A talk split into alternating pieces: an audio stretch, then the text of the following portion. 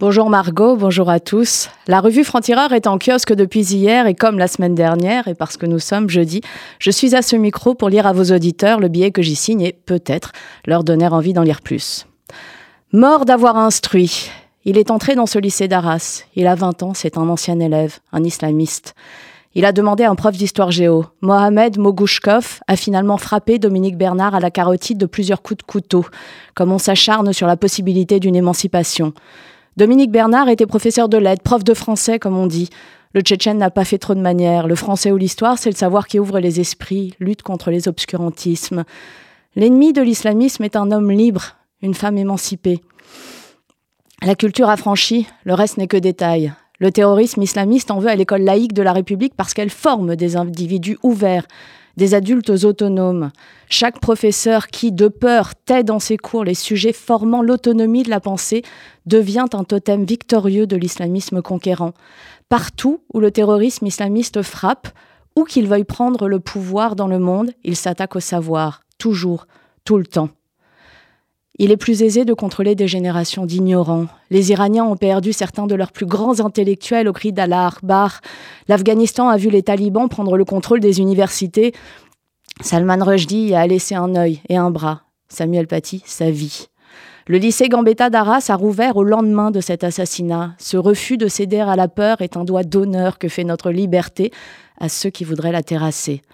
Les lois de 2004 et 2019 interdisent à la religion de se faire une place à l'école. Ces lois sont la plus stratégique des contre-offensives à l'islamisme.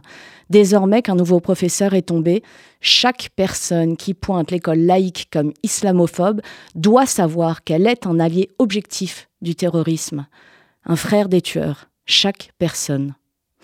Margot et nos auditeurs, vous pourrez lire ce billet dans la revue Franc-Tireur en kiosque depuis hier. Vous y lirez ce billet, mais aussi le franc-parler de Caroline Fourest. Ça s'appelle Des héros et des zombies.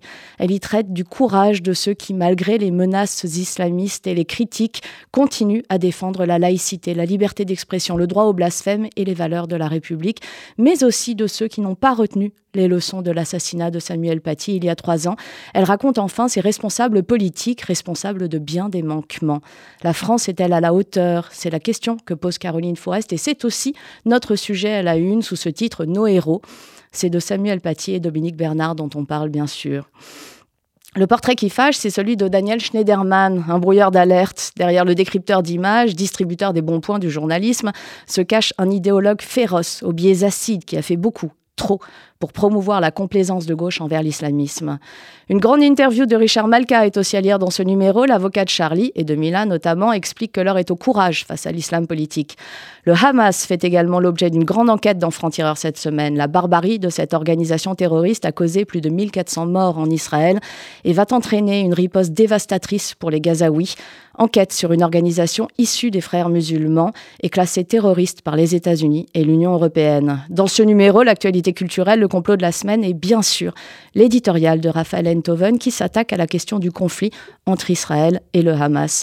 Œil pour œil, dit-il, il n'y a évidemment aucune différence à faire entre les victimes, mais il est essentiel de faire une différence entre ceux qui les tuent.